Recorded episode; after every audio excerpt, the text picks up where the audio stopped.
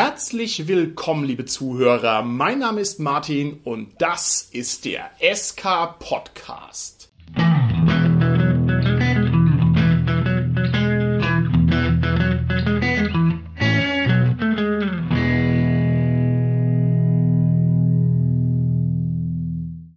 Bei mir heute im Studio sind meine lieben Gäste, der, ähm, die, äh, meine Güte, das kann doch nicht wahr sein. Ist immer noch Corona. Nach wie vor habe ich hier keinen in meinem schönen Studio drin.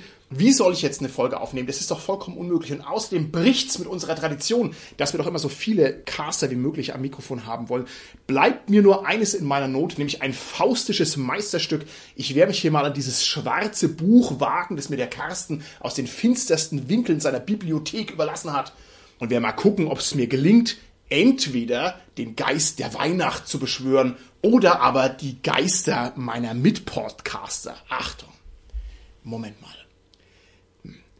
Tanja, Carsten, Holger, Geister aus dem Äther, ich rufe euch, wenn ihr mich hören könnt, dann sprecht mit mir jetzt.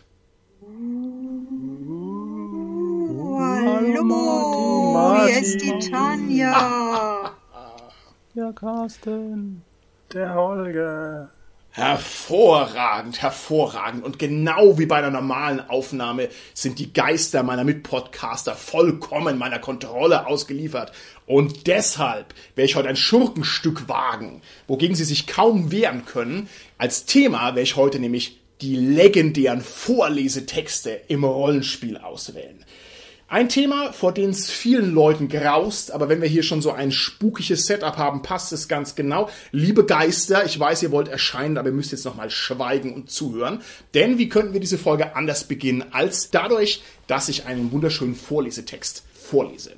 Alle, die draußen an den Empfangsgeräten im SK Podcast Land sitzen und uns gerade zuhören, können versuchen zu erraten, um welche Art von Vorlesetext es sich handelt, also aus welchem Rollenspielsystem und vielleicht sogar noch aus welchem Abenteuer. Und wer das hier aufs erste Mal errät, der hat sich 100 goldene SK-Podcast-Punkte wohl verdient. Ich beginne. Es ist ein wunderschöner Sommertag in Belhanka. Nicht so heiß wie an jenem schrecklichen Tagen, wo einem die geringste Bewegung den Schweiß ins Gesicht treibt, aber doch warm genug, um sich bei einem Bad im Meer zu erfrischen und ein wenig dem Müßiggang zu frönen. So liegt ihr am Strand unweit des Städtchens an der Sikra-Mündung. Vergnügt euch beim Schwimmen, lauscht dem Geschrei der Möwen und lasst eure Leiber von Praios Strahlen liebkosen. Die letzten Wochen in Belhanka haben euch gut getan. Ihr habt mit den Bürgern der Stadt das Fest der Freude gefeiert und dabei den bunten, fröhlichen Reigen genossen. Der Besuch in Rajas Haus hat eure Körper und Herzen erquickt. Wahrlich, Ihr habt euch diese Tage der Zerstreuung nach der Mühsal und Gefahr der letzten Monde wohl verdient. Doch leider kann es nicht ewig so weitergehen, wie euch ein Blick in eure Beutel zeigt. Es ist an der Zeit, dass wieder ein paar Münzen in den schlaffen Ledersäckchen klingeln. So leid es euch tut, ihr müsst euch mit dem Gedanken anfreunden, auf Reisen zu gehen, um eure Barschaft aufzubessern. Also begebt ihr euch am Abend in die blanke Klinge, eine Schenke, in der gerne Söldner und reisende Abenteurer auf der Suche nach einem gut bezahlten Auftrag einkehren. Der Wirt zählt wohl an die 70 Jahre und ist ein alter Veteran, der im Kampf sein Augenlicht verloren hat. Seine blicklosen Augen starren an euch vorbei, als er die Bestellung aufnimmt. Dennoch bewegt er sich mit traumwandlerischer Sicherheit durch den Schankraum, eckt nirgendwo an und bringt euch euer Getränk, ohne auch nur einen Tropfen aus den randvollen Bechern zu verschütten. So, liebe Geister, ihr dürft euch jetzt so verhalten, als wärt ihr bei mir im Studio und mit normalen Menschenstimmen sprechen. Was ist euer Eindruck von diesem Vorlesetext? ist es vorbei? hm, Entschuldigung. Es geht doch jetzt erst richtig los, oder? ja, ich dachte auch. Jetzt muss doch das Abenteuer anfangen, oder? ja, würde dann so langsam anfangen. Also ich finde, es war eine schöne Einstimmung auf das Abenteuer so irgendwie und wo wir jetzt sind und wie wir da hingekommen sind das hat mir gut gefallen. Okay, alles klar. Holger, was würdest du sagen zu dem Vorlesetext? Ja, also macht auf jeden Fall ganz gute Stimmung, aber ich weiß nicht, ich finde, er setzt irgendwie so ein paar Punkte, die ja, keine Ahnung, halt nicht unbedingt zutreffend sind. Oh, okay. Was ist dir denn aufgefallen? Welche Sachen sind denn diskutabel bei dem Vorlesetext? Naja, ich meine, eigentlich vor allem, dass das Geld ausgeht. Das äh, muss ja nicht unbedingt bei jeder Gruppe dann so sein, sondern das ist halt jetzt in dem Vorlesetext so, aber ja, wenn dann die Gruppe halt irgendwie übervolle Geldsäcke hat, passt es nicht so ganz. Ich finde auch das Rumlümmeln in der Sonne ist durchaus eine Sache, wo ich diverse Charaktere habe, die sowas natürlich niemals tun würden. Ne? Carsten, ist dir noch was aufgefallen? Was war noch gesetzt, was nicht zwingend so sein müsste im Vorlauf? Ja, genau. Mein Prius-geweihter Abelmir, mit dem kann ich mir das schon ganz gut zurechtbiegen. Vielleicht noch mit Ach und Krach, dass der eben in dieser Kaschemme da jetzt ist und dass der, wie Holger gesagt hat, ja, da irgendwie jetzt Geld braucht. Also, der braucht halt kein Geld, aber der macht halt mit, will halt schauen, was das einfache Volk so macht. Aber dass der Abelmir im Raya-Tempel war, nee, also das passt zum Abelmir überhaupt nicht. Also ich habe diesen Vorlesetext natürlich deshalb rausgesucht, weil ich geschaut habe, wo finde ich denn einen, der richtig weitschweifende Setzungen trifft und der also einfach sich mit gar nichts zurückhält und ich finde, das ist ein großartiger Text, einfach weil er halt auf allen Ebenen eingreift, ja? Der sagt nicht nur, ihr wart gerade im Raya-Tempel oder ihr schwimmt gerade im Meer herum oder so, sondern da geht's ja noch weiter. Der sagt ja, ja, ihr habt gerade so viele Mühen und Mühsale hinter euch. Wahrscheinlich spielt er relativ intelligent auf die vergangenen Abenteuer an und versucht hier so eine generische Phrase auszusprechen, um jedes erdenkliche Abenteuer, was im Vorlauf stattgefunden hat, da irgendwie mit abzudecken. Aber eigentlich ist es schon ganz schön heftig, oder? Das einfach so zu setzen, weil es muss ja nun wirklich nicht der Fall sein. Ja, definitiv. Genau das ist ja irgendwie so der Punkt, weil ich meine, wer sagt denn, dass mein Abenteuer wirklich so mühselig war? Vielleicht hat es ja unglaublich Spaß gemacht. Also das ist ähm, ja eine grobe Unterstellung. Ja, ja.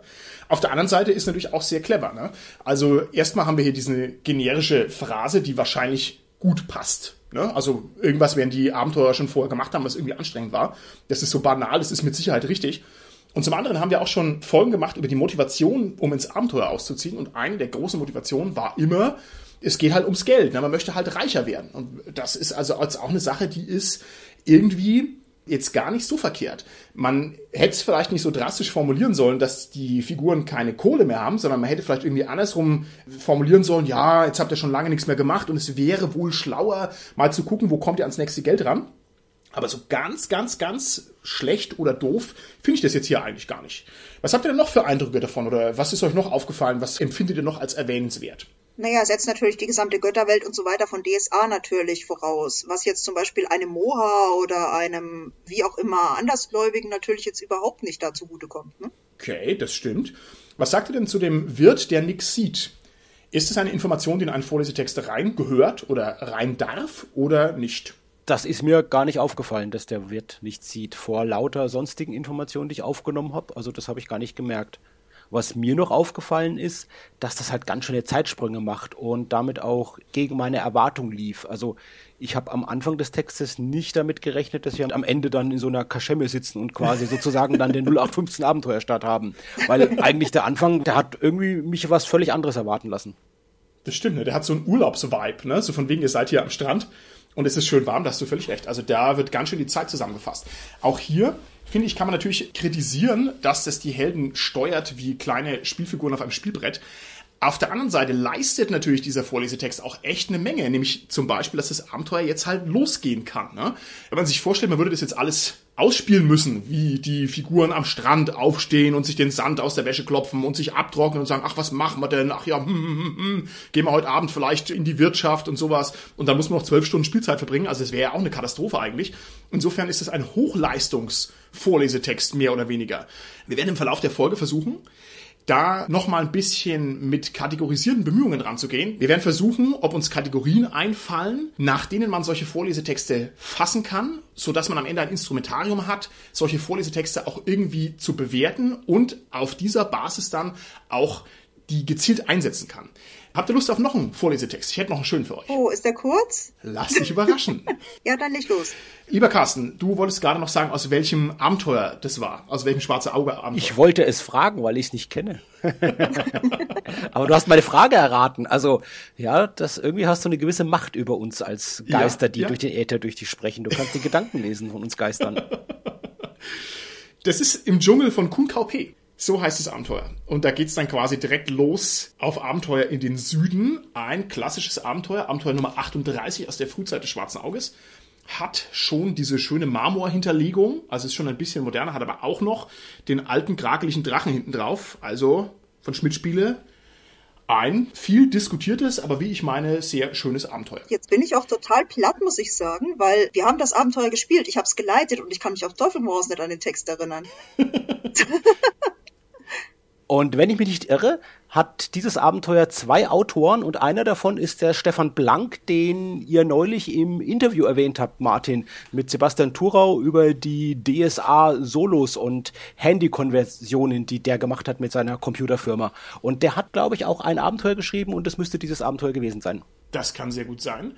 Der Stefan Blank war gerade eben in einem Interview in einem anderen Podcast, das werden wir auch verlinken, hochgradig spannend. Der zweite Autor ist der Ralf Lavatsch der Ralf Lavatsch ist mir als einer der ersten Autoren beim Schwarzen Auge überhaupt im Gedächtnis geblieben, und zwar wegen dem schönen Namen. H-L-A-W-A-T-S-C-H ist einfach ein schöner Name. Und der hat sich damals schon immer ein bisschen getraut, die Abenteuer zu schreiben, die humorvoll waren oder die eine bisschen aus der Reserve gelockt haben, hat also mit seinen Abenteuertexten sehr polarisiert. Ich persönlich mochte den immer sehr gerne.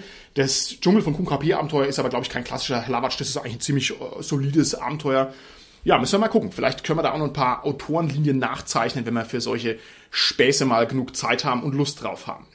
So, nächster Text, ihr Lieben. Da bin ich echt gespannt, ob ihr da drauf kommt, was das für ein Text ist. Müsste eigentlich möglich sein. Auch alle Hörer draußen an den Empfangsgeräten die Ohren gespitzt, aufgepasst. Also, Achtung. Ich rezitiere. Während ihr den Worten lauscht, beginnt ihr den Raum, um euch wahrzunehmen. Ein Tisch mit Kleidung und Waffen, ein verhängter Lehnstuhl, ein zweites Tischchen mit zwei Artefakten, Wandbilder unheimlicher Kuttengestalten, dazwischen mehrere Korridore mit einem merkwürdig grauen Schimmern in verschiedenen Richtungen. All heute ist der 22. Tag des Boron Anno 129, seit dem Sturze der Prius-Tyrannen. Seit einem halben Mond marschiert ein Heerband der tapfersten Recken und Magie auf die schwarze Feste zu. Borbarat ist im Begriffe, das größte Dämonenheer aller Zeiten zu beschwören. Sich während dieser Zeit zu wappnen, hat er das alte exische Ritual des Franhoras vollführet, welches die Lebenskraft in einen Fokus projiziert, so dass der Magus unverwundbar ist und keinen leiblichen Bedarf mehr hat. Die verborgene Lebenskraft kann Borbarat jedoch nur nutzen, solange sie frei ist. Ihr nun kommet aus der Zukunft, will sagen, der mir relativen Zukunft, um dies zu verhindern. Denn meine Mannen sind verraten, ihr Schicksal aufs grausigste besiegelt, euch alleine kennet Borberat nicht.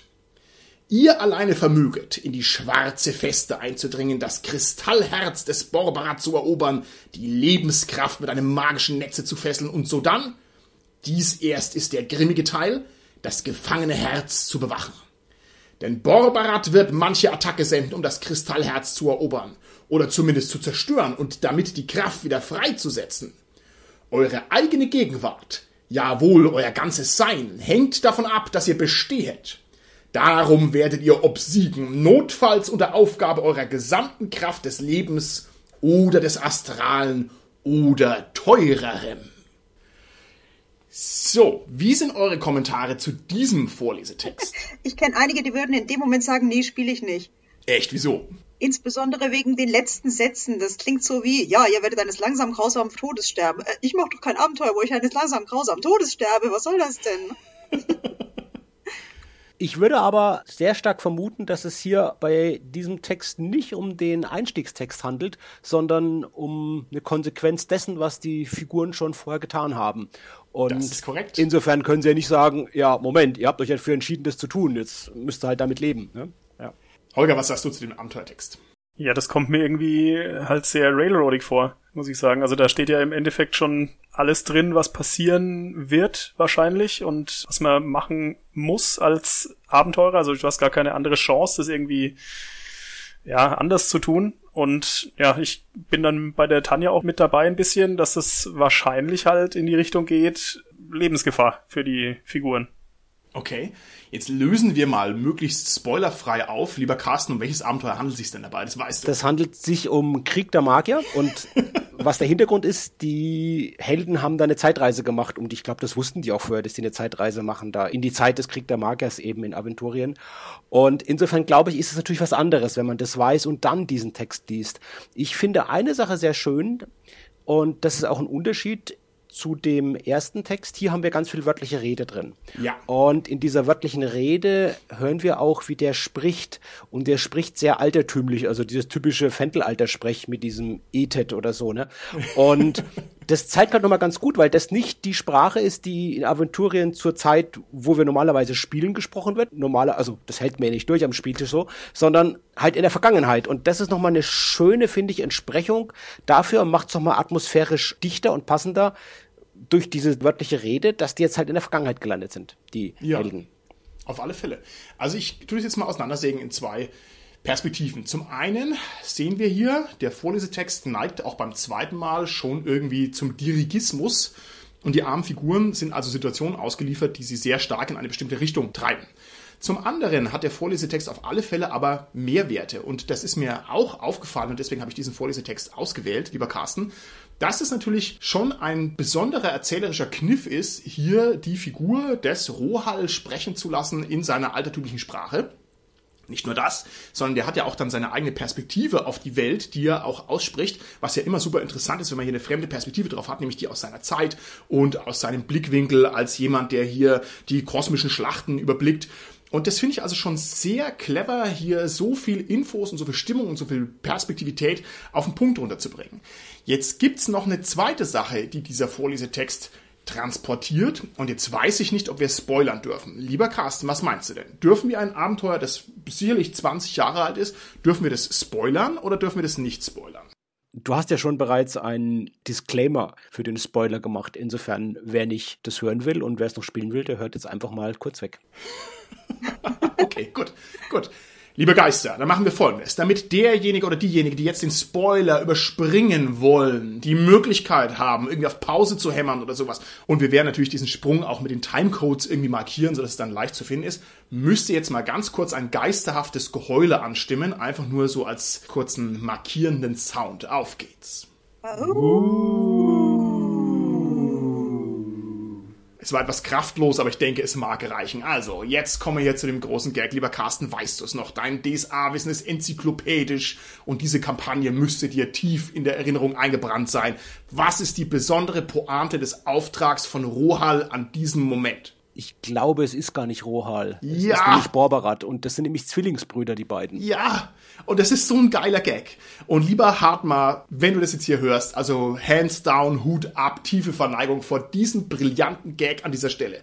Also man bekommt hier einen gerailroadeten Auftrag zugeschanzt und genau Tanja und Holger, wie ihr das jetzt erspürt habt, es ist schon so, dass es natürlich schon ziemlich gängelig ist, ne? aber wenn man dann eben den Schritt weitergeht und kapiert, dass das natürlich ein super Twist ist an der Stelle, dass man also von kosmischen Kräften von einem Halbgott aufs Kreuz gelegt wird, dann ist das finde ich sehr verzeihlich, weil der Twist ist es einfach wert. Und jetzt kommen wir nämlich zu dem, worauf ich eigentlich raus will. Wenn man sehr genau aufpasst, dann kann man das hier durchaus raushören. Ist euch aufgefallen, was hier für düstere Markierungen in dem Text drin sind, wo ich vielleicht dann im Nachhinein draufkomme, oh, oh, oh, oh, da war ja gar nicht alles mit rechten Dingen. Ist euch das aufgefallen? Naja, wie gesagt, ich hätte da wahrscheinlich erstmal nachgedacht. Also, mir ist jetzt kein Wort in dem Sinne aufgefallen, aber es macht erstmal einen komischen Eindruck, ne? Okay, gut. Na, das ist ja schon mal viel wert. Ich möchte den Anfang gerade nochmal verlesen.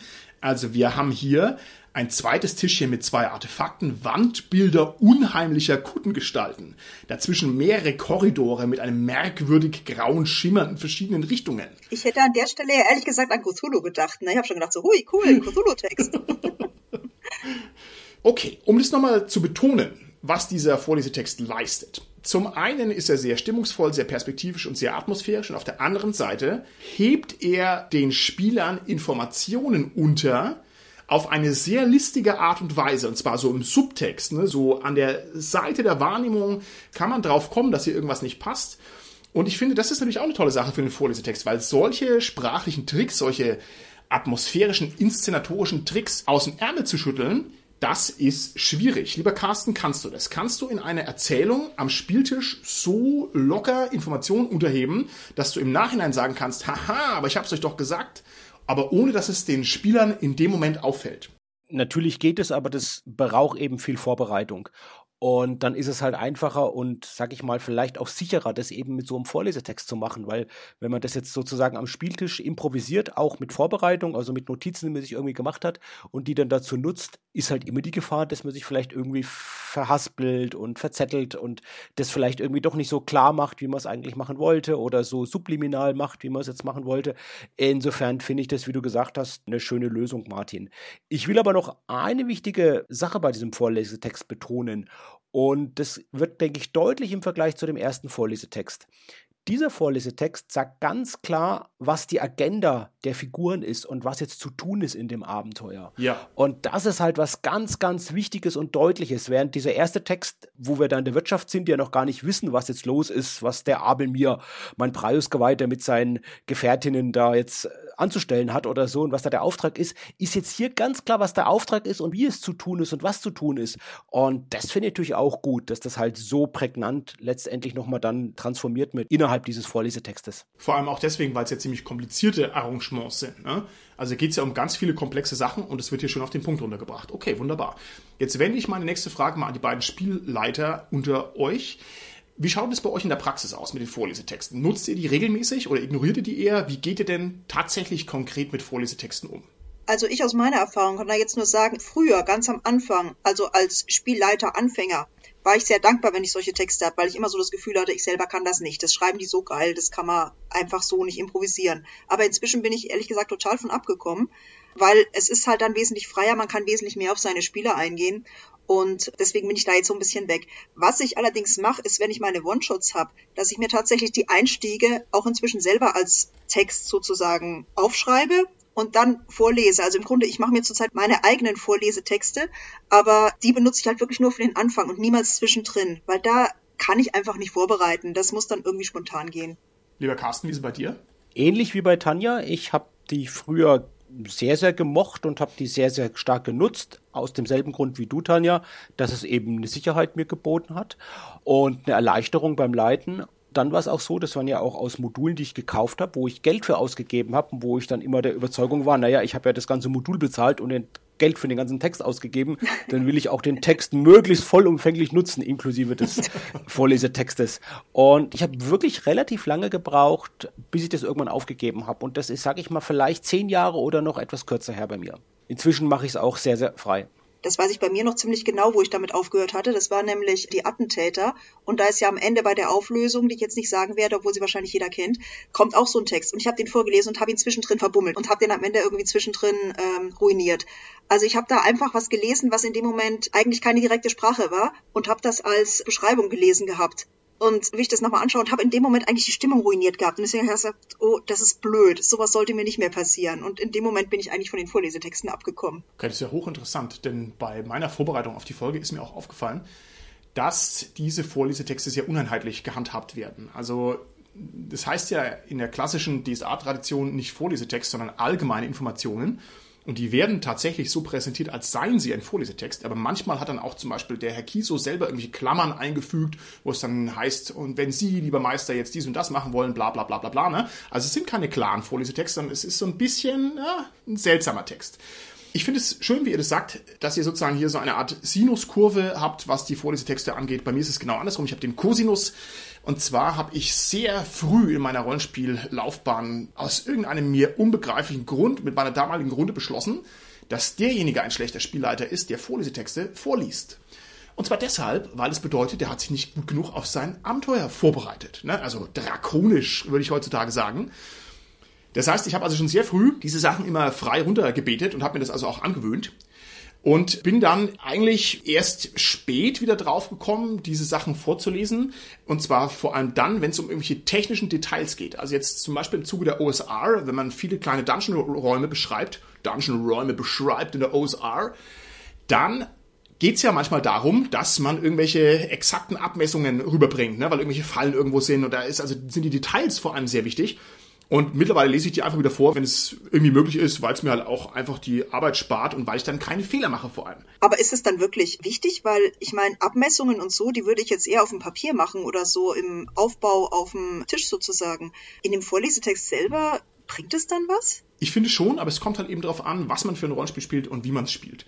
Zum Beispiel bei Dungeon Crawl Classics, wo die Figuren sterben wie die Fliegen, da kommt es manchmal echt auf Details an und auf Geschwindigkeit und auf schnelle Reaktionen und so weiter. Und da ist es manchmal wichtig, dass man seine Vorlesetexte exakt rüberbringt, damit die Spieler einfach eine faire Chance haben, darauf zu reagieren.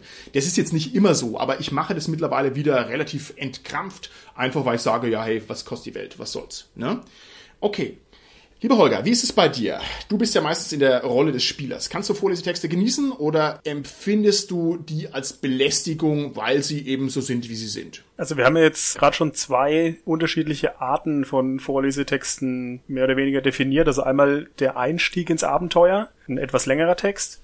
Und dann so diese ja, Raumbeschreibungen, was du gerade gemeint hast, oder die Situationsbeschreibungen, wenn du irgendwo in einen neuen Bereich oder ein neues Gebiet kommst. Und ich würde sagen, also die Anfangstexte, klar, also das ist ja wichtig für den Einstieg auch im Normalfall.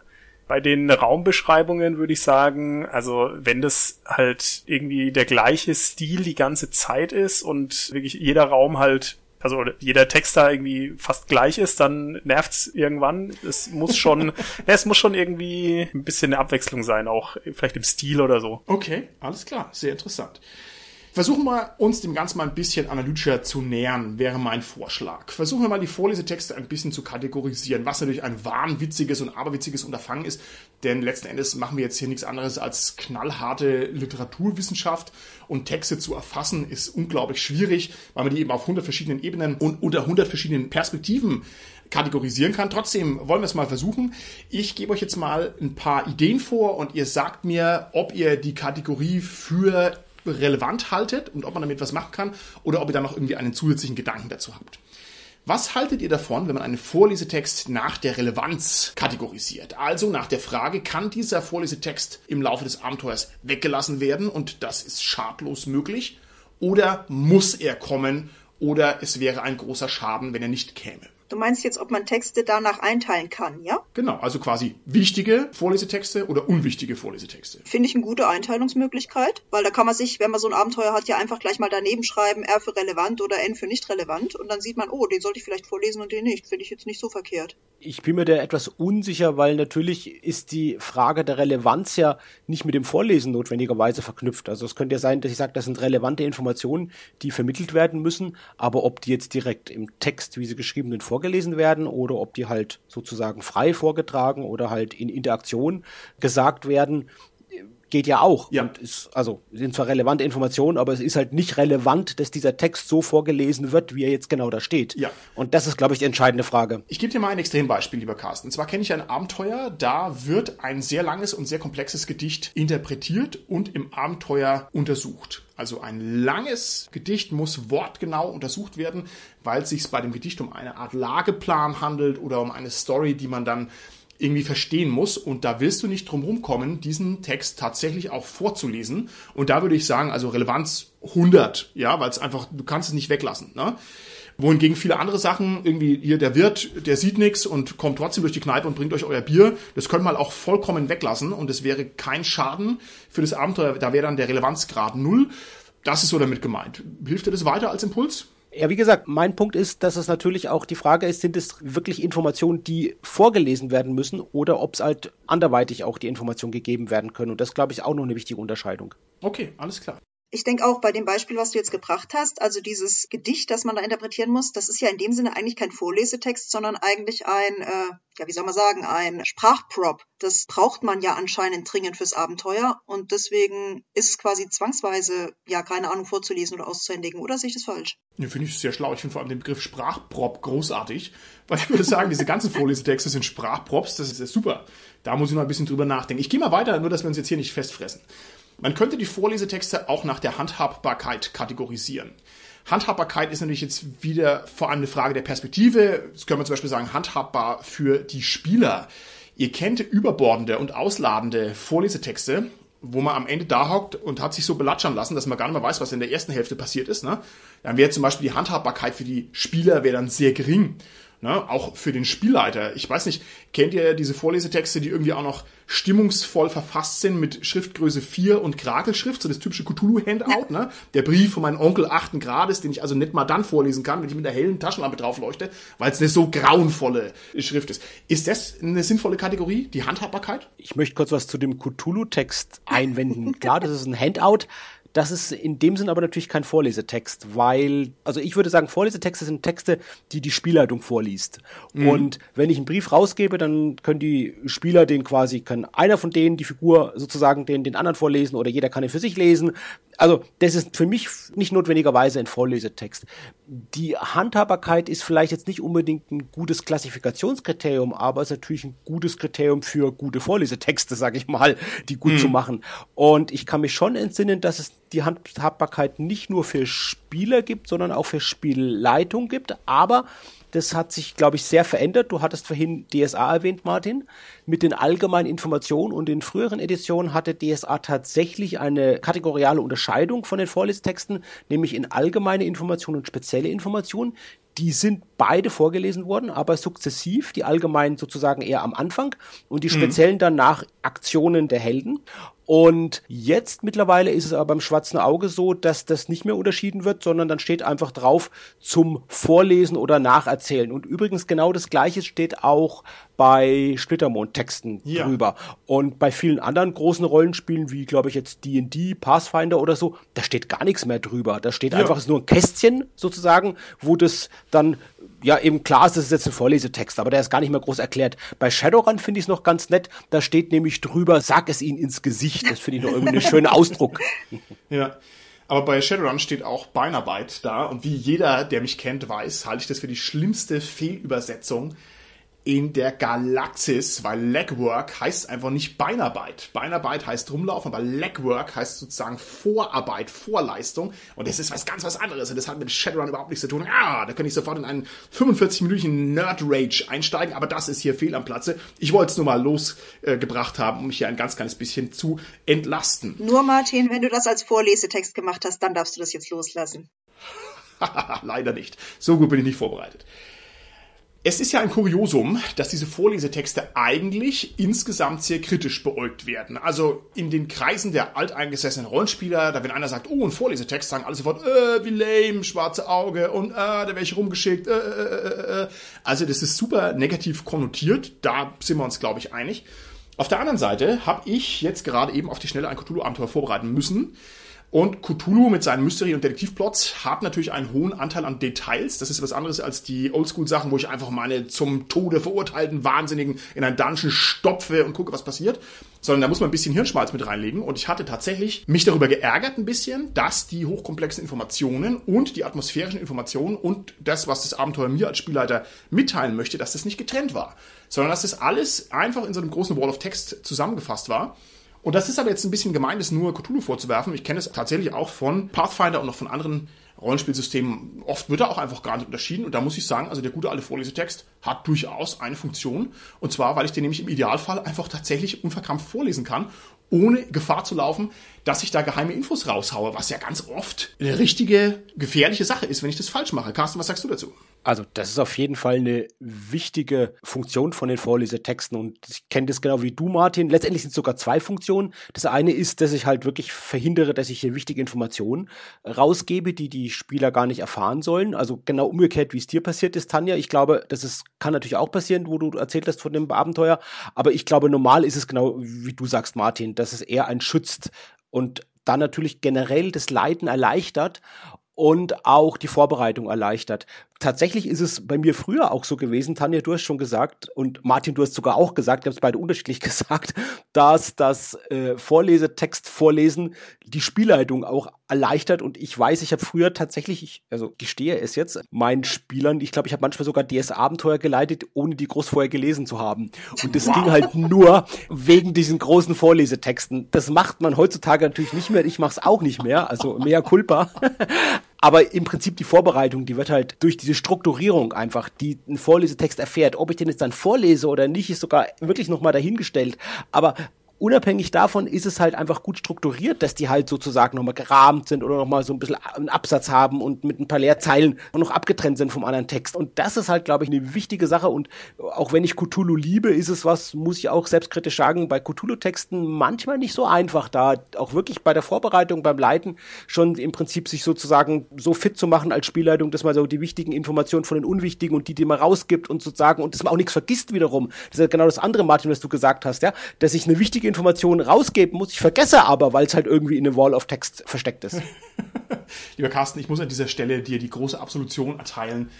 Es ist wahrscheinlich nicht nur dir so ergangen, dass du komplexe Abenteuer nicht komplett vorbereitet hast, sondern dass du die so Schritt für Schritt vorbereitet hast, so on the go. wie man es eben so macht. Und ich kenne es genau wie du, dass man sich eigentlich freut über einen Vorlesetext, weil da kann man sich ein bisschen dran festhalten und weiß, wo das Abenteuer eigentlich hingeht.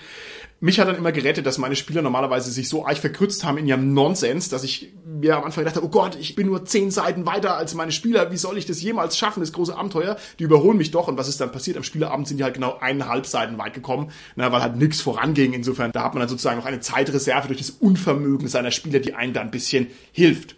Ich habe noch ein Extrembeispiel für so einen Vorlesetext und das ist das Abenteuer Strom aufwärts von Schwarze Auge. Das ist 90 erschienen, also jetzt hat es mittlerweile auch schon 30 Jahre auf dem Buckel. Und das ist wirklich sozusagen im Vorwort schon als Innovation angekündigt worden, dass das Abenteuer nämlich nicht einen Überblick dem Spielleiter gibt, was jetzt passieren wird oder so, sondern dass das sehr, sehr, sehr, sehr erzählerisch geschrieben wird und sozusagen sich die Spielleitung beim Lesen auch überraschen lassen soll, was jetzt so passiert. Und das ist eben auch sehr erzähllastig. Und natürlich geht es dann Hand in Hand mit diesen Vorlesetexten auch. Sehr schön, ja. Carsten, hast du das geleitet? Ich bin mir nicht mehr ganz sicher. Ich habe es auf jeden Fall gelesen. Könnte sein, dass ich es geleitet habe, wenn ist es wirklich schon lange her. Hm, glaube fast sogar ja, ich habe es geleitet. Okay, aber war das dann schwierig? Weil ich stelle mir das halt vor, wenn du Spielleiter bist und arbeitest dich da. Ich meine, du musst das Abenteuer vorbereitet haben, sehe ich doch richtig, oder? Also ich versuche es mal so gut zu beantworten, wie ich es aufgrund meiner doch etwas defragmentierten Erinnerung kann. Ich würde sagen, das ließ sich relativ gut leiten, weil man sich nicht viel vorbereiten musste und einfach von Szene zu Szene einfach springt und das okay. Abenteuer wirklich so geschrieben war, dass man es auch sehr gut so machen konnte. Albtraumhaft, lieber Carsten. Wenn du das heute jemandem erzählst, dass der Spieler nicht weiß, was auf ihn zukommt auf Seite 76, das ist ja jetzt unglaublich. Aber es ist auch ein innovativer Versuch. Ja, nicht jede Innovation muss gleich in einer neuen Struktur aushärten und eine neue Klassik begründen. Manche neuen Ideen sind auch einfach nur Schrott, so ist es halt. So. Ich würde noch ganz gerne kurz auf den Aspekt eingehen, der am Anfang von deiner Frage stand, nämlich, dass es irgendwie so ja, verschrien ist, die Vorlesetexte, also dass die so schlecht angenommen werden. Und ich könnte mir vorstellen, dass das halt einfach auch daran liegt, wie die Spielleitung das halt rüberbringt. Ne? Also wenn das halt ein Vorlesetext ist, du kannst den ja auch versuchen auszugestalten, wie du ja zum Beispiel auch gemacht hast bei dem zweiten Text, dass du quasi diese Anreden und so weiter, dass du das versucht hast, irgendwie in der Stimme von so einem alten Magier quasi zu machen. ähm, ne, das ist wichtig, also so hörspielartig, ne? Mhm. Und dann ist es, denke ich, ziemlich gut, so ein Vorlesetext, wenn der auch auf den Aspekt hin geschrieben ist, dass man das so machen kann. Und wenn das halt jemand ganz normal einfach monoton runterliest, dann, ja, könnte es halt schwierig werden. Vollkommen korrekt. Also auch die Vorlesbarkeit von Texten ist ja keine automatische Setzung, sondern man kann Texte entweder leicht vorlesen oder man kann sie halt nicht leicht vorlesen. Und einen guten Vorlesetext zu schreiben, ist auf alle Fälle eine hohe Kunst. Holger, jetzt muss ich natürlich schon sagen, es war jetzt hier in dem konkreten Fall sehr leicht, mich da in die Rolle des Rohhalle reinzuversetzen. Und zwar aus dem einfachen Grund, weil, was ist der? Ein Magier, was hat er gerade gemacht? Temporalmagie und da kommt halt eins zum anderen, lieber Holger. Gut. Als wäre es für dich geschrieben gewesen. Als wäre es für mich geschrieben worden, genauso ist es. Ich würde gern nochmal wirklich zur Frage stellen, ob diese Vorlesetexte tatsächlich so verschrien sind. Sie sind es einerseits sicherlich, wenn wir so Diskussionen verfolgen, im Netz zum Beispiel, oder eben so, wenn man mit Leuten spricht. Aber wenn wir natürlich einfach jetzt schauen, alle großen Systeme haben Vorlesetexte. Nach meiner Wahrnehmung ist es vielleicht so, dass die ein bisschen weniger geworden sind und komprimierter geworden sind in den Abenteuern, aber alle großen Rollenspielsysteme haben Vorlesetexte und das System, das nicht ganz so groß ist und das keiner hat, das hat er schon gesagt, Martin, das ist eben Cthulhu, ist eines der größeren Systeme noch. Ich habe noch ein anderes deutsches System gefunden, wo jetzt keine Vorlesetexte wohl mehr drin sind. Wenn ich es richtig sehe, ist es Midgard. Midgard hatte aber früher Vorlesetexte. Vielleicht kann das von unseren Hörerinnen und Hörern mal noch jemand genauer sagen. Also ich habe den Eindruck, dass bei Midgard die abgeschafft wurden. Ich hab's aber jetzt nur wirklich anhand von zwei, drei Beispielen, wenn das stimmt und mich nicht verblättert habe und reingeschaut habe, ist es da so, dass die einfach verschwunden sind. Ansonsten, die ganzen großen Systeme heutzutage in den aktuellen Editionen haben alle immer noch Vorlesetexte. Und noch was zur Popularität von Vorlesetexten, wenn wir uns Let's Plays anschauen, dann ist es so von auch selbstgeschriebenen Abenteuern, dass die typischerweise oftmals mit einem Vorlesetext beginnen. Also, dass da jemand wirklich sich hingesetzt hat und dann die Spielleitung hergeht und dann so einen Vorlesetext schön vorliest, zumindest zum Anfang.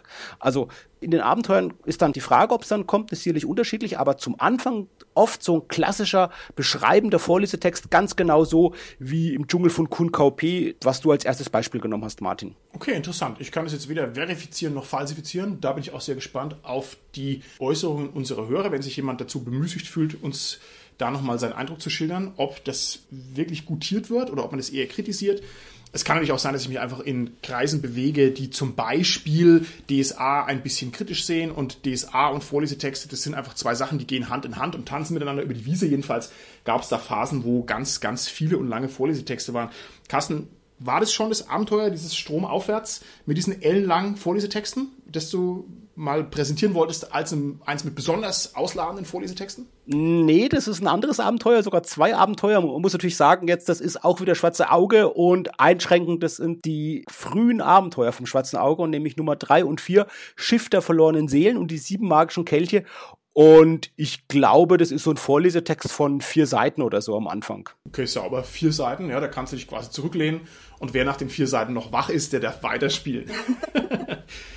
okay, jetzt möchte ich euch nochmal ein bisschen auf euren Kopf zu fragen, wie ihr die Strenge und die Autorität von Vorlesetexten einschätzt. Ich werde euch ein paar Fragen stellen und ihr sagt mir, ob das so okay ist oder ob man das heutzutage vielleicht besser so nicht mehr macht.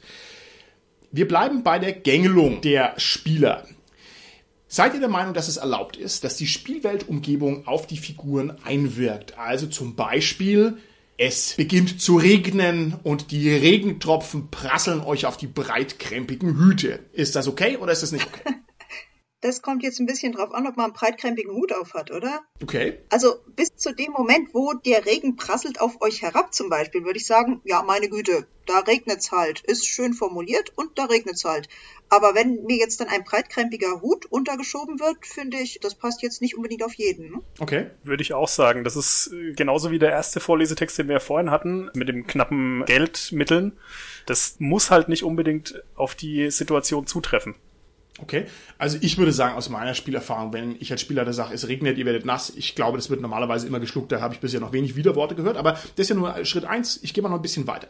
Die nächste Frage an euch wäre, seid ihr der Meinung, dass die Umwelt sehr stark auf die Figuren einwirken darf in einem Vorlesetext? Also zum Beispiel, ihr seid ja jetzt Schlapphüte offensichtlich in meinem Beispiel, und jetzt sind da Gangster, und jetzt würde in dem Vorlesetext drinstehen, die Gangster bedrohen euch mit ihren gezogenen Waffen. Ihr folgt ihrem Willen und steigt ins Auto ein. Ist sowas okay oder nicht? Nein, auf gar keinen Fall. Also, ich meine, die Gangster bedrohen uns, das ist okay. Das ist das, was ich wahrnehme. Und in dem Moment würde ich sagen, okay, Break, und jetzt müssen die Spieler sagen, was sie tun und nicht, ihr steigt ins Auto ein. Da sage ich, äh, Moment, nö, also ich steige da jetzt nicht in das Auto ein. Entweder okay. ich rede mit denen oder ich kämpfe oder sonst was. Das ist ja eine Situation, wo du wirklich railroaden würdest, ne? Und zwar ganz massiv. Mhm. Ich könnte ja auch zu deinen Gunsten railroaden, liebe Tanja. Ich könnte auch sagen, unter dir bricht die Brücke zusammen. Mit einem Hechtsprung rettest du dich und kannst dich gerade noch am Stumpf des Brückenrades festklammern, an dem du dich dann in die Höhe ziehst. ja, das mag sein, aber das ist jetzt nicht so der Punkt, weil der Punkt ist einfach, dass mir in dem Moment gesagt wird, was ich automatisch mache. Und der Gag beim Rollenspiel ist ja gerade, dass das nicht passiert, mhm. sondern dass ich sage, was ich tue. Also mein Charakter. Okay, gut. Gehen wir ein Schrittchen weiter. Stellen wir uns vor, ihr seid eingestiegen, ob durch einen Vorlesetext erzwungen oder freiwillig, sei jetzt mal dahingestellt. Ist es erlaubt, dass ein Vorlesetext einen emotionalen Eindruck von euch schildert? Dass also vorgelesen wird, die Fahrt im Wagen der Gangster wirkt auf euch sehr beklemmend. Darf man sowas sagen, Carsten, oder darf man sowas nicht sagen? Ich würde sagen ja, weil das zur Atmosphäre beiträgt. Ich würde auch sagen, dass das geht, weil das ja so eine allgemeine Stimmung vorgibt. Also, dass die Fahrt halt beklemmend ist. Das geht, denke ich, in Ordnung. Okay, ich mache mal noch einen Halbsatz mehr. Die Fahrt im Wagen der Gangster wirkt auf euch sehr beklemmend und ihr fürchtet euch sehr. Was sagt ihr dazu, Tanja? Oh, das ist jetzt fies. Ganz ehrlich, das käme so ein bisschen auf die Gruppe drauf an. Also ich kenne eine Gruppe, bei der würde das super funktionieren, weil die Charaktere, die sie spielen, sich auch definitiv da fürchten würden. Und das passt auch sehr gut zur Atmosphäre. Aber ich kenne wieder eine andere Gruppe oder wie zwei, drei andere Spieler, die würden in dem Moment sagen, ha, ich habe vor nichts Angst. Es mag beklemmend sein, aber ich fürchte mich nicht. Okay, alles klar. Also ich finde auch, dass das schwierig ist, ganz persönlich. Also gerade dieser emotionale Haushalt meiner Figur ist ja eigentlich mein Geschäft, oder? Und ich finde schon, dass man sagen dürfte, die Höhle wirkt finster und beklemmend oder der Wagen oder sowas, einfach weil es so die Wirkung von außen ist. Aber wie jetzt meine Figur damit umgeht, das sollte schon in meiner Hand liegen. Ich könnte auch sagen, ja, aber mir macht es nichts, weil ich eben Bronco der Gefühllose bin, ne? Und dementsprechend genau. juckt mich das kein bisschen oder ich bin eben Sensibilio, der Gefühlvolle und mich erschüttert es bis ins Mark, aber das müsste dann schon irgendwie bei mir liegen. Ja, aber es ist eben so, diese Vorlesetexte machen das manchmal, dass die auch den emotionalen Haushalt vorgeben und ich finde, das ist so eine rote Linie, das sollte also eigentlich nicht passieren. Ich bin der Meinung, was diese Railroading-Geschichte angeht, das, da bewegen wir uns ja letztendlich thematisch, wenn wir jetzt da genau drüber nachdenken, ich finde, das ist ein bisschen eine Frage der Perspektive. Ich kann immer meine Umwelt so konstruieren, dass es nicht railroadig wirkt, aber railroadig ist. Und ganz viele von diesen Railroading-Sachen werden von Spielern auch einfach geschluckt, wenn sie nur geschickt genug eingesetzt werden. Wenn sie hingegen ungeschickt eingesetzt werden, dann kann also das banalste Zeug ein Affront bewirken. Ne? Also du springst zu deiner Rettung zum Brückenrand, ist ja Railroading. Ne? Also das ist ja nichts Schlechtes, aber ich kenne auch Spieler, die sagen würden, was, ich überlege selber, was ich machen will, vielleicht lasse ich mich auch fallen, und zwar einfach nur, weil sie sich da nicht fremdsteuern lassen wollen. Das ist ein heikles Thema. Okay, also ich glaube, das ist jetzt ganz deutlich geworden. Gerade die Sachen jetzt, die du so im Part hattest, Tanja, das waren wirklich so die roten Linien, die da überschritten werden. Und das kennen wir alle vom Spieltisch. Das ist das große Problem von Vorlesetexten. Man liest die vor und die Spielerinnen und Spieler fangen an zu rebellieren und zu unterbrechen ein und sagen, stopp und ich will das jetzt, Moment, das geht so nicht. Und ja, eben weil Handlungen vorgegeben werden oder eine Handlungslosigkeit vorgegeben wird, weil Reaktionen vorgegeben werden der Figuren. Und das ist, glaube ich, da muss man was dagegen machen. Und das ist die große Gefahr einfach von Vorlesetexten Texten, dass man sowas dann eben auch schreibt. Und das, glaube ich, ist gerade deutlich geworden. Auf der anderen Seite bergen natürlich diese Vorlesetexte auch ein unglaubliches Potenzial, und zwar gerade durch diese Lenkung. Das haben wir beim ersten Vorlesetext ja schön gesehen. Da warst du noch verblüfft darüber, Carsten, wie viel Action da passiert ne? und dass man also am Strand anfängt und dann in der Kneipe aufhört. Diese Möglichkeit, mit vier Sätzen über unendliche zeitliche und räumliche Distanzen hinwegzufliegen, ist natürlich ein mächtiges Werkzeug. Und es kann das Spiel natürlich unermesslich beflügeln. Na? Man stelle sich vor, man müsste den ganzen Käse ausspielen. Das ist ja entsetzlich. Ja, das will ja kein Mensch machen. Also, das ist sehr, sehr schwierig, finde ich. Und gerade so ein banaler Vorlesesatz wie nach eurer langen Seefahrt kommt ihr im Hafen an, ja, ist doch phänomenal, weil dann muss ich halt die Seefahrt nicht ausspielen. Also, es ist und bleibt schwierig mit diesem Railroading. Ich kann es euch nicht mal richtig abschließend sagen. Ich würde an der Stelle aber sagen, dass das ein Riesenunterschied ist, wo dieser Text vorkommt, weil die Texte, die du am Anfang, beziehungsweise der erste Text, den du am Anfang gebracht hast, war ja ein Einstiegstext. Und ich finde, da kann man doch gewisse Sachen vorgeben. Das ist okay. Aber wenn so ein Text zwischendrin kommt, also dann sehe ich es kritisch. Ich finde, da müsste man noch ein bisschen differenzieren, wie und wo genau dieser Vorlesetext eingesetzt wird. Weil dieses Railroading vom Anfang, ihr habt jetzt voll das Abenteuer hinter euch und sitzt jetzt hier in der Kneipe. Das geht, aber zwischendrin wird es halt nicht gehen, ne? ja, keine Ahnung. Man könnte auch sagen, nachdem ihr das abgeschiedene Kloster gefunden habt, verbringt ihr die nächsten sieben Jahre mit dem Kampftraining mit Kampfmönchen. Ihr habt halt sieben Jahre übersprungen, ne, mit einem lapidaren Satz. Ne? Ich kann es nicht sagen. Ich wäre gespannt, was unsere Hörer vielleicht dazu noch zu sagen haben. Also wer sich da auch hier bemüßigt fühlt, der soll uns gerne noch einen Kommentar zum Beispiel hinterlassen, wie ihr das seht. Liebe Tanja, du hast mir gerade gesagt, genauso wie der Carsten, die Spieler rebellieren, man möchte da irgendwas einwenden. Ich würde gerne von euch wissen, ist es denn okay, wenn Spieler den Vorlesetext unterbrechen? Also gerade hier bei unserem exemplarischen ersten Text, wir fangen am Strand an, wir kommen am Ende in die Kneipe. Ist es für euch in Ordnung, wenn während des Vorlesens ein Spieler oder eine Spielerin sagt, Moment, halt, nein, ich muss noch zum Schmied gehen? Oder ist es nicht okay? Fände ich vom Prinzip her gar nicht so schlimm. Wenn es tatsächlich so eine Situation ist, wo man sagt, okay, ich überspringe das jetzt hier, wir wollen das ja nicht ausspielen sozusagen, und dann kommt einer, ah, Moment, ich würde es doch gerne ausspielen, weil das beinhaltet ja eigentlich den Text, Moment, ich möchte noch mal kurz zum Schmied gehen. Da hätte ich jetzt nicht so das Problem, muss ich sagen. Dann spielt mal kurz eine Szene beim Schmied und dann geht's weiter. Ja, ich denke, das ist eine Lösung, aber ein Stück weit macht es natürlich auch den Vorlesetext überflüssig oder steht dem ganzen Prinzip des Vorlesetextes entgegen. Ich finde, eine andere Lösung ist, wie du schon angedeutet hast, Martin, das so zu machen, dass man zumindest den Spielern, nicht ihren Figuren, aber den Spielern klar macht, das ist jetzt nicht zu eurem Nachteil. Auch wenn ich da jetzt was zusammengefasst über einen längeren Zeitraum, vielleicht sogar mit Handlungen oder so, die ihr macht, äh, sozusagen schildere. Es ist aber nicht zu eurem Nachteil und es ist völlig okay, wenn ich jetzt lese und ihr dann danach dazu kommt oder so. Und dann kann man vielleicht eben noch den Schmied vielleicht hm. auch noch nachtragen oder so. Ja. Ich glaube, das ist für mich die andere Lösung. Weil wenn natürlich Vorlesetexte immer wieder unterbrochen werden, dann geht es ja in der ganzen Stimmung, die man dann transportiert und der ganze Effekt, der damit beabsichtigt ist, geht verloren. Also wenn man sich entscheidet für einen Vorlesetext, denke ich, dann sollte man auch versuchen und es auch so am Spieltisch sozusagen eben absprechen auch, dass halt die Vorlesetexte auch vorgelesen werden. Wobei ich da jetzt auch wieder gerne unterscheiden würde, weil im Grunde es gibt Vorlesetexte wie der jetzt am Anfang, wo man einfach sagt, so, er geht von da und da jetzt in die Kneipe. Da finde ich jetzt ist nicht viel Stimmung. Also da ist jetzt einfach nur die Sache, warum geht er jetzt in die Kneipe? Aber das, was du jetzt meinst, äh, Carsten, also sowas wie zum Beispiel in Cthulhu, wo du eine bestimmte Stimmung tatsächlich aufbaust und dann krätscht einer mitten rein und sagt, halt, Moment mal, bevor das jetzt hier gruselig wird oder sowas, mache ich noch das da würde ich dir ja schon zustimmen. Also wenn man sozusagen gerade hier dabei ist, die Stimmung aufzubauen und dieser Vorlesetext muss wirklich so zusammenwirken und dann quetscht einer rein, da würde ich auch sagen so, nee, das muss jetzt nett sein. Ne?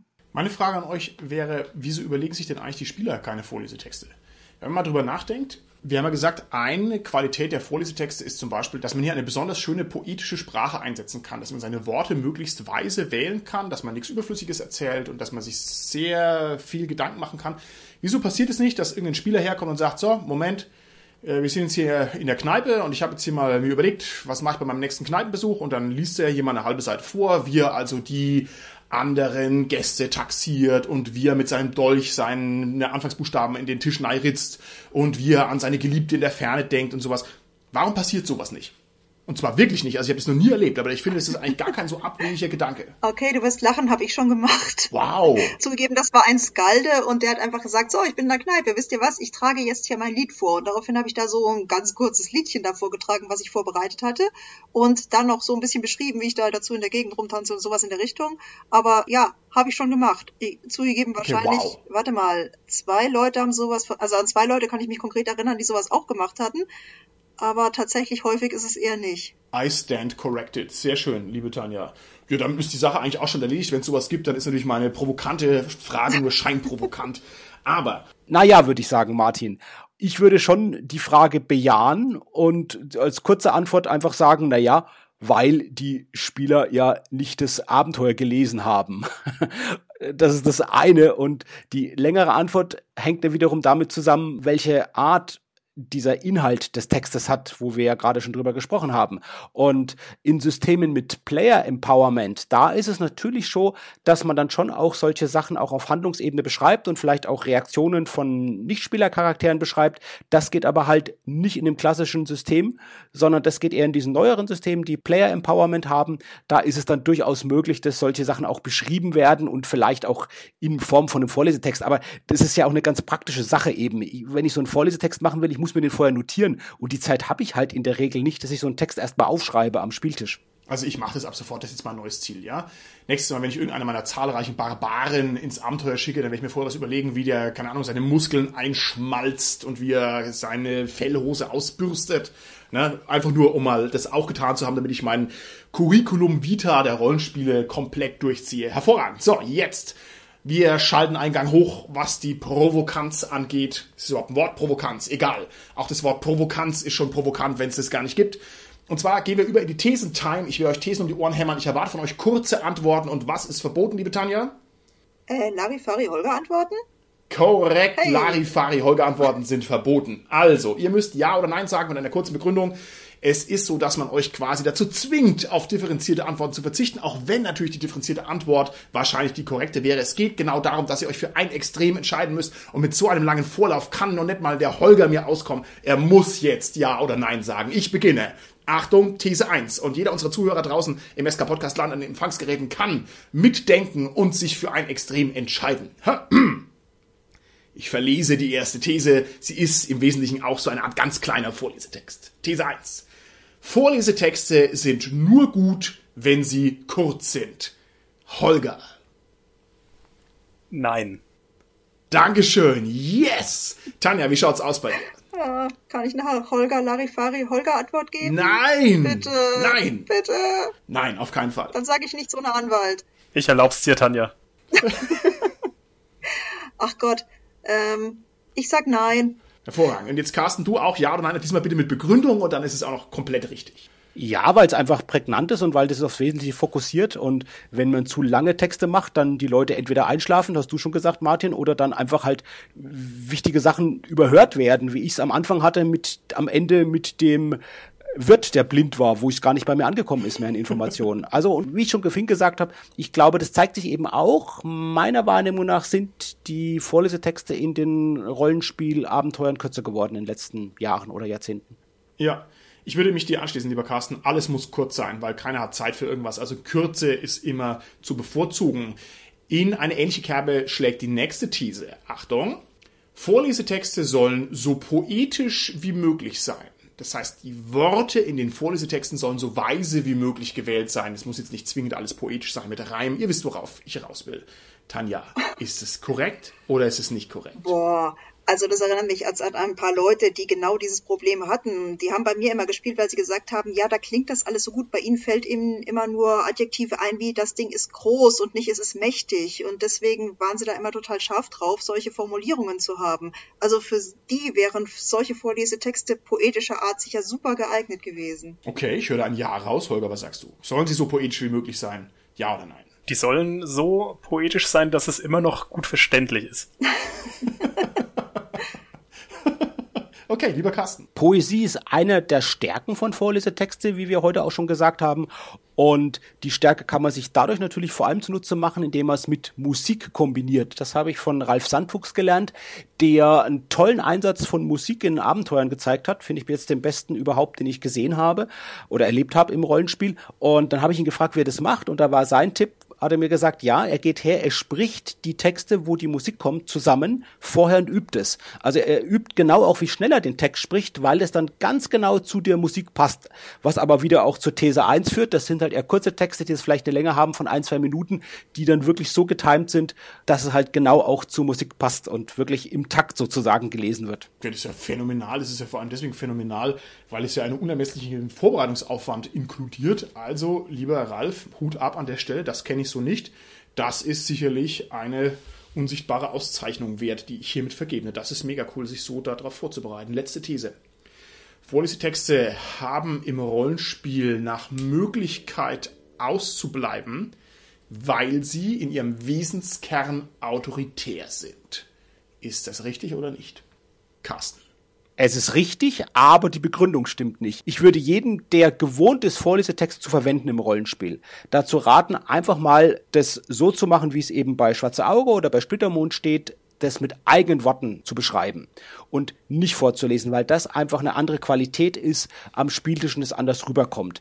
Und das ist für mich der Hauptgrund, weil eben die Schriftsprache anders ist als unsere normale Sprache, wie wir einfach so direkt in der Konversation sprechen. Das ist aus genau demselben Grund anzuraten, wie man bei einem Vortrag, ein Referat, wo man macht, da sollte man nicht hergehen, sich das komplette Referat Wort für Wort vorher aufzuschreiben und das dann einfach auswendig zu lernen oder abzulesen, weil dann wird's ganz, ganz schlecht. Es kann keiner mehr zuhören. Also es wird so langweilig und es kann keiner mehr zuhören. Dann lieber das einfach direkt mit eigenen Worten vorzutragen und sich auch dabei ein bisschen verhaspeln oder so, das macht dann gar nichts aber es wirkt viel besser, es wirkt viel natürlicher. Und das war bei mir auch der Grund, wie ich dazu gekommen bin, ungefähr vor zehn Jahren Vorlesetexte aufzuhören, wo dann eine Freundin, danke Biene, zu mir gesagt hat, in einem Abenteuer, Mensch, Carsten, versuch doch mal mit eigenen Worten zu sagen, du kannst es. Das ist viel besser, als wenn du es vorliest. Und seitdem habe ich das sehr reduziert, den Einsatz von Vorlesetexten. Aber Carsten, das verstehe ich überhaupt nicht. Ich meine, ich tippe dir ja auch vorher immer seitenweise exakt, was du antworten sollst auf meine Fragen. Du liest es ja nur noch ab bist du dann doch wieder zurückgekehrt zu den Vorlesetexten jetzt für unseren Podcast. Das finde ich aber lieb. Das finde ich aber echt lieb. Ja, du hast einen Trick dazu angewendet, Martin. Und zwar hast du den Text, den ich sprechen soll, selbst erstmal gesprochen und dann hast du ihn sozusagen transkribiert, aufgenommen auf Kassette und hast ihn dann abgeschrieben. Du hast ihn nicht vorher erst geschrieben. Sonst würde man es merken, wenn du die Texte, die ich jetzt sozusagen spontan sagen soll, erst geschrieben hättest, dann würde das jeder merken, dass das total unnatürlich klingt. Aber du hast sie erst gesprochen, dann sozusagen transkribiert und dann mir geschickt und dann klappt das ist so ganz spontan sozusagen so wie jetzt mich mit minimalen Verhasplern, die die Hörerinnen und Hörer gar nicht richtig merken oder eher natürlich finden, die er wiedergebe. Genauso schaut's aus. Und da wir uns jetzt dem Ende der Folge nähern, mache ich jetzt folgendes. Erstmal schicke ich euch, ihr grässlichen Geister, zurück in den Äther. Hinfort mit euch! Oh, tschüss! Ah, endlich wieder Stille in meinem Studio. Mm, so lieb ich's am allermeisten. Jetzt kann ich noch eine Frage äußern, die mir vielleicht sogar ein ganz kleines bisschen peinlich wäre, wenn mir jetzt hier meine Geistergäste zugehört hätten. Deswegen richte ich sie jetzt hier ganz im Vertrauen an unsere Zuhörer draußen im SK-Podcast an. Und zwar geht es dabei um Folgendes. Es handelt sich letztlich um ein grammatisches Problem, also ein Problem der allerersten Ordnung. Es ist so, wenn mir der Carsten einen Brief schreibt, und wir beide sind natürlich Gentlemen der alten Schule, dann siezen wir uns und dann würde der Carsten mir zum Beispiel schreiben, ähm, sehr geehrter Herr Martin vom SK Podcast, ich habe letztens Ihre Folge gehört und habe Folgendes zu kritisieren, das würde der mir schreiben. Und dann würde er natürlich das Wort ihr groß schreiben, weil es eine Höflichkeitsanrede ist. Ne? In der Briefform macht man das. Und meine Frage, und ich komme auf keine Lösung, ist folgende. Die Vorlesetexte, die sprechen ganz oft die Figuren an und sind also genau in so einem Duktus gehalten, dass man jetzt sagen würde, Ihr betretet den Raum und dort seht ihr dies und das und jenes. Ja, das, viele Vorlesetexte funktionieren so. Und meine Frage ist jetzt, und ich komme nicht auf die Lösung, schreibt man das ihr, dieses Anrede ihr, in dem Vorlesetext groß, weil es eine Anrede ist? Oder ist es keine Anrede, weil ja der Spielleiter dieses ihr selber erst liest? Ich weiß es einfach nicht. Und ich habe mir da echt den Kopf drüber zerbrochen. Und ich würde gerne wissen, ob man das ihr groß schreibt oder nicht. Und bin sehr gespannt, was es da für Vorschläge gibt. Und damit verabschiede ich mich jetzt. Bis zum nächsten Mal. Tschüssi.